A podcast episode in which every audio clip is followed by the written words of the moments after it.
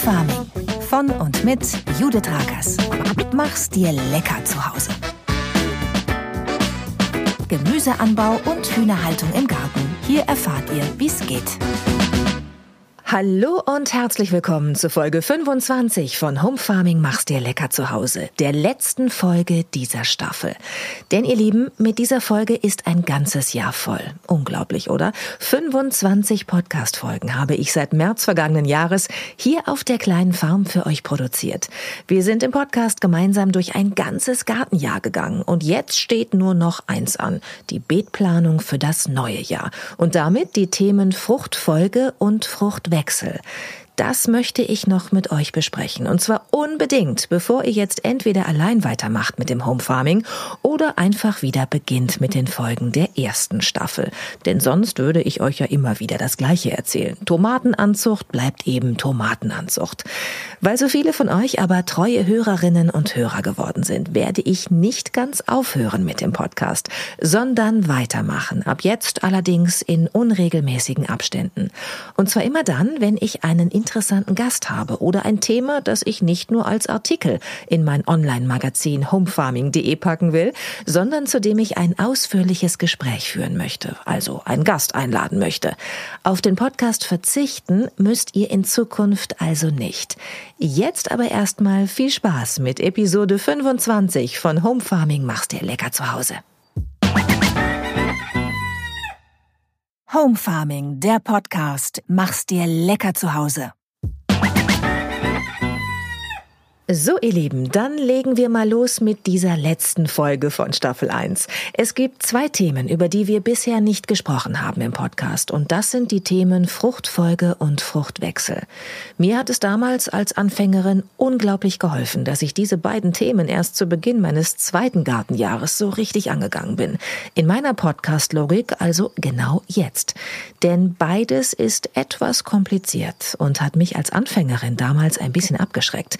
Und ihr wisst ja, meine Philosophie beim Home Farming ist, erstmal Erfolge haben im Garten, Motivation sammeln und erst dann was Neues dazu lernen, den nächsten Schritt gehen, damit man sich mit Theorie nicht überfrachtet, bevor es überhaupt losgeht mit dem ersten Kohlrabi oder Salat im eigenen Beet. Aber jetzt nach 24 Folgen dieses Podcasts seid ihr soweit, ihr Lieben. Denn beide Themen, Fruchtfolge und Fruchtwechsel, sollten bei einer ausgeklügelten Beetplanung eine Rolle spielen. Und um die optimale Beetplanung für euer neues Gartenjahr geht es in dieser Podcast-Folge. Um eure Beete und Kübel bestmöglich zu nutzen, solltet ihr euch nämlich jetzt einen Plan machen. Überlegt zuerst, auf welches Gemüse ihr Lust habt und besorgt euch Saatgut. Daraus sucht ihr euch dann erstmal die Hauptkulturen heraus. Und um diese plant ihr dann sozusagen drumherum. Die Hauptkultur ist die wichtigste Kultur im Gartenjahr. Sie wächst meistens im Sommer und lässt auf dem Beet sowohl davor als auch danach noch Platz, den ihr super nutzen könnt für eine Vorkultur und eine Nachkultur. Nehmen wir als Beispiel die Hauptkultur Kürbis. Da Kürbisse frostempfindliche Pflanzen sind, kommen sie am besten erst Mitte Mai nach den Eisheiligen aufs Beet und werden etwa im Oktober, wenn der erste Herbstfrost kommt, wieder runtergeräumt von den Beeten. Dadurch ist das Kürbisbeet sowohl vor Mitte Mai als auch nach Oktober frei. So frei, dass ihr diesen Platz jetzt nochmal vergeben könnt. An ein Gemüse, das vorher wächst und das schon durch ist mit der Ernte, wenn der Kürbis ins Beet kommt. Und ein Gemüse, das ihr nach der Ernte des Kürbis im Oktober noch pflanzen könnt. Das ist dann eure Nachkultur.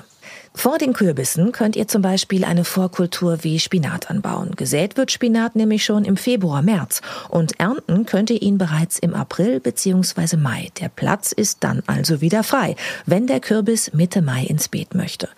Und wenn dann auch der Kürbis fertig gewachsen ist und ihr ihn im Oktober pünktlich zu Halloween aberntet, dann macht ihr ja wieder Platz im Beet. Und darüber freut sich dann eine Winterkultur, wie zum Beispiel der Winterportulak.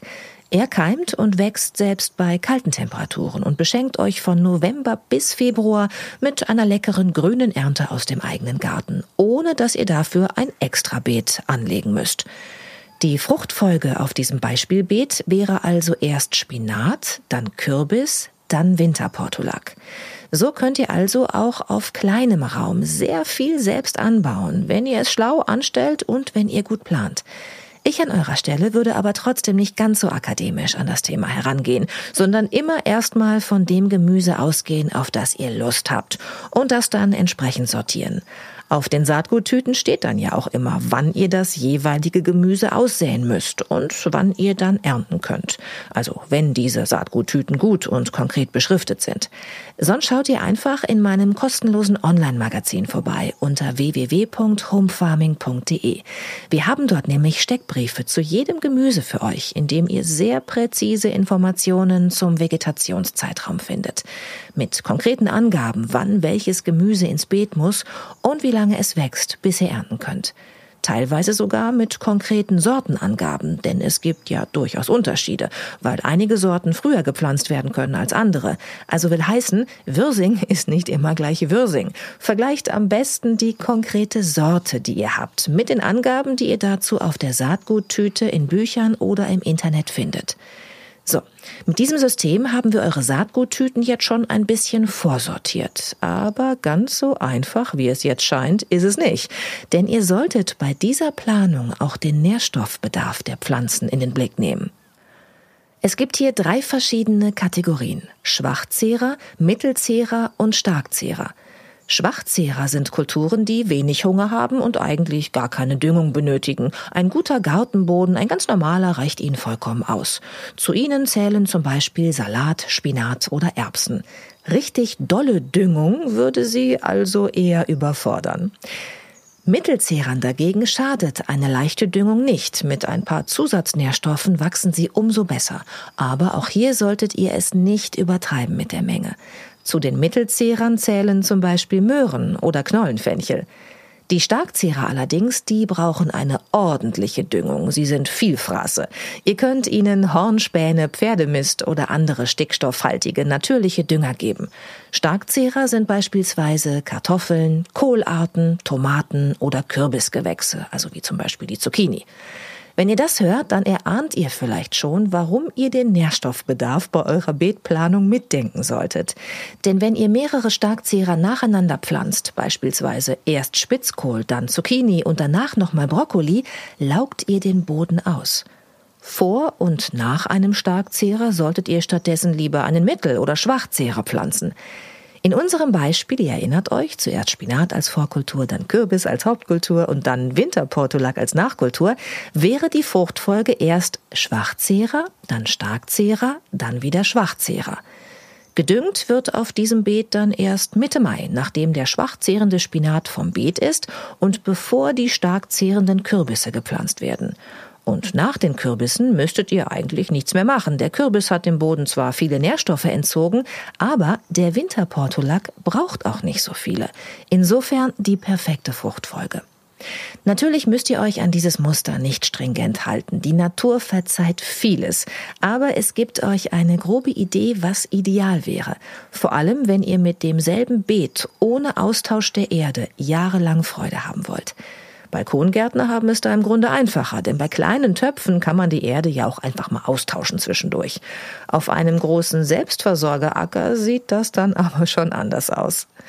So, und jetzt kommt in eurem zweiten Gartenjahr noch etwas hinzu, nämlich der Begriff Fruchtwechsel, also der grundsätzliche Wechsel zwischen dem, was ihr im Vorjahr auf den Beeten hattet und dem, was ihr jetzt dort plant. Holt euch am besten kurz ein Likörchen oder einen heißen Kakao, denn gleich werdet ihr euch die Haare raufen und verstehen, warum ich dieses Thema erst in der letzten Podcast-Folge anspreche. Zu einem Zeitpunkt, an dem ihr schon so angefixt seid vom Home Farming, dass ihr maximal bereit seid, euch auf die gleich folgenden Informationen einzulassen. Home Farming, der Podcast. Mach's dir lecker zu Hause. Wir waren beim Thema Fruchtwechsel. Also, verschiedene Gemüsesorten haben nicht nur einen unterschiedlichen Nährstoffbedarf, sie haben auch Familien, sie gehören sozusagen Clans an. Wenn ihr nun den Fruchtwechsel plant, also die Bepflanzung eurer Beete im neuen Gartenjahr, dann solltet ihr in euer Beet auf jeden Fall jemanden aus einer anderen Familie setzen. Merkt euch einfach, die Familien sind Wanderer. Sie sollten jedes Jahr woanders wohnen. Und zwar nicht, weil ihnen langweilig werden würde im selben Beet, sondern weil sie die Erde sonst einseitig auslaugen und weil ihr damit der Verbreitung von kulturtypischen Krankheiten helft. In meinem Online-Magazin haben wir die Familienzugehörigkeiten für euch aufgelistet. In dem Artikel zu Fruchtfolge und Fruchtwechsel und in den Gemüsesteckbriefen. Ich sage das vorweg, denn die folgende Aufzählung werdet ihr mit einmaligem Hören wohl nicht verinnerlichen können. Ich versuch's trotzdem der Vollständigkeit halber. Also, zu den Kreuzblütlern gehören Kohlarten, Radieschen, Rettich, Speiserübe, Asiasalat und Rucola. Zu den Nachtschattengewächsen gehören Tomate, Paprika, Chili, Aubergine und Kartoffel. Dann gibt es Kürbisgewächse, also Kürbis, Zucchini, Gurke und Melone. Es gibt Hülsenfrüchte, Erbse, Busch- und Stangenbohne und Puffbohne. Dann gibt es Korbblütler. Dazu gehören Kopfsalat, Eis- und Bataviasalat, Pflück- und Schnittsalat, Romanasalat, Endivien und Zuckerhut, Radicchio, Chicorée, Schwarzwurzel und Artischocke. Dann gibt es auch Doldenblütler, Möhre, Fenchel, Pastinake, Petersilienwurzel und Sellerie. Es gibt Gänsefußgewächse, also Spinat, rote Beete und Mangold, Zwiebelgewächse, zu denen gehören Zwiebeln, Frühlingszwiebeln, Knoblauch und Porree, Mais gehört zu den Süßgräsern und Feldsalat zu den Baldriangewächsen. Ja, ich habe euch vorgewarnt. Also, merkt euch am besten vor allem eins. Die wichtigste Pflanzenfamilie sind die Kreuzblütler, zu denen neben allen Kohlarten auch Radieschen, Rettich, Rucola und Asiasalate gehören. Nachdem ein Kreuzblütler auf einem Beet gewachsen ist, solltet ihr eine Anbaupause von mindestens drei Jahren machen, was alle Kreuzblütler angeht. Sonst kann die gefürchtete Kohlhernie auftreten, die zu Verdickungen im Wurzelbereich führt, durch die die Pflanzen weniger Wasser Wasser und Nährstoffe aufnehmen können und Stück für Stück eingehen. Ist ein Beet einmal von der Kohlhernie betroffen, ist es für sehr viele Jahre sozusagen verseucht und kein Kreuzblütler kann darauf vielversprechend wachsen. Beachtet das also lieber. Nicht alle Kohlarten sind übrigens gleich anfällig für die Kohlhernie. Während Rosenkohl und Chinakohl am stärksten betroffen sind, werden Schwarz- oder Grünkohl seltener befallen. Auch bei den meisten anderen Pflanzenfamilien lohnt sich eine längere Anbaupause zugunsten der Gesundheit eurer Pflanzen und auch, weil der Boden, also die Erde, euch das danken wird. Auch wenn eine Kultur von Schädlingen oder Krankheiten befallen war, solltet ihr eine längere Anbaupause einhalten, denn Krankheitserreger, Pilzsporen und Schädlinge können im Beet überwintern und eure Pflanzen in der kommenden Saison noch schneller befallen. Wenn ihr die Pflanzenfamilie in so einem Beet wechselt, dann haben die Erreger und Schädlinge im besten Fall einfach kein passendes Opfer mehr. Ich weiß, das waren jetzt sehr viele Informationen. Wenn ihr jetzt erst eingestiegen seid in den Podcast und mit dem Gärtnern, dann kann ich euch nur ans Herz legen, euch am Anfang einfach keine zu großen Gedanken über Fruchtfolge und Fruchtwechsel zu machen. Aber wenn ihr jetzt im zweiten Jahr seid, dann denkt zumindest an das mit den Kreuzblütlern und der Kohlhernie. So, das war's jetzt aber auch mit der Theorie. Ich möchte mit euch nämlich noch über die konkrete Vorbereitung der Beete für das neue Gartenjahr sprechen. Das Wühlen in der Erde, auch wenn es nur auditiv passiert, tut nach so vielen Fakten um Fruchtfolge und Fruchtwechsel jetzt vielleicht ganz gut. Gleich geht's weiter. Home Farming, der Podcast. Mach's dir lecker zu Hause. So, ihr Lieben, wenn ihr eure Planung gemacht habt und wisst, was ihr in diesem Jahr wann und wo pflanzen wollt, dann können wir uns jetzt an die Vorbereitung der Beete machen und auch schon die ersten Kulturen einsehen. Beginnen wir mit den Beeten, denn jetzt im Februar könnt ihr eure Beete und Kübel und das Gewächshaus so langsam auf das Gartenjahr vorbereiten. Lockert die Erde an frostfreien Tagen gut auf und bringt Kompost oder Stallmist auf. Der Pferdemist sollte allerdings schon mindestens vier Monate alt sein, weil er sonst zu säurehaltig ist. In eurer Nähe gibt es bestimmt einen Reitstall, an dem ihr kostenlos Pferdeäppel bekommen könnt. Wenn dort nur frischer Mist abgegeben wird, dann holt euch ein paar Schubkarren nach Hause und lagert ihn auf einer Bodenplatte, bis ihr ihn nach einigen Monaten als Dünger im Garten einsetzen könnt. Auch Gesteinsmehl oder Rinderdung-Pellets sind eine gute Alternative zu chemischem Dünger. Ich pflanze hier bei mir auf der kleinen Farm jetzt schon im fünften Jahr Gemüse an und habe noch nie chemischen Dünger benutzt. Will heißen, es funktioniert auch ohne. Warum sollten wir es dann mitmachen? Wenn euer Boden sehr lehmig ist, könntet ihr ihn jetzt auch noch etwas verbessern, bevor es losgeht mit dem Pflanzen. Mischt jetzt einfach etwas Quarzsand unter. Ist er im Gegensatz dazu sehr sandig, versucht ihn mit viel Kompost aufzuwerten. Wenn ihr das konsequent und immer macht in den Anbaupausen, dann wird sich der Boden immer weiter verbessern. Wolf-Dieter Storl, der Selbstversorger Papst, hat mir damals bei meinem Besuch auf seinem Bergbauernhof erzählt, dass er Jahre damit zugebracht hat, aus dem kargen Boden in großer Höhe fruchtbare Erde zu machen. Aber es hat funktioniert. Wenn ihr das nochmal nachlesen wollt, das Interview findet ihr in meinem ersten Buch. Sucht eure Beete jetzt auch nach Schneckeneiern ab, die wie kleine weiße zusammenklebende Kügelchen aussehen und bringt sie an einen Ort, wo Schnecken willkommen sind.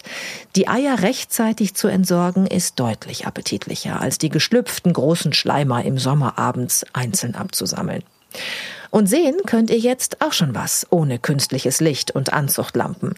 Ihr könnt mit dem Vorziehen von frühen Kohl- und Salatsorten starten und mit Sellerie und Zwiebelgewächsen. Ende des Monats könnt ihr auch schon Erbsen, Paprika, Auberginen und Artischocken vorziehen.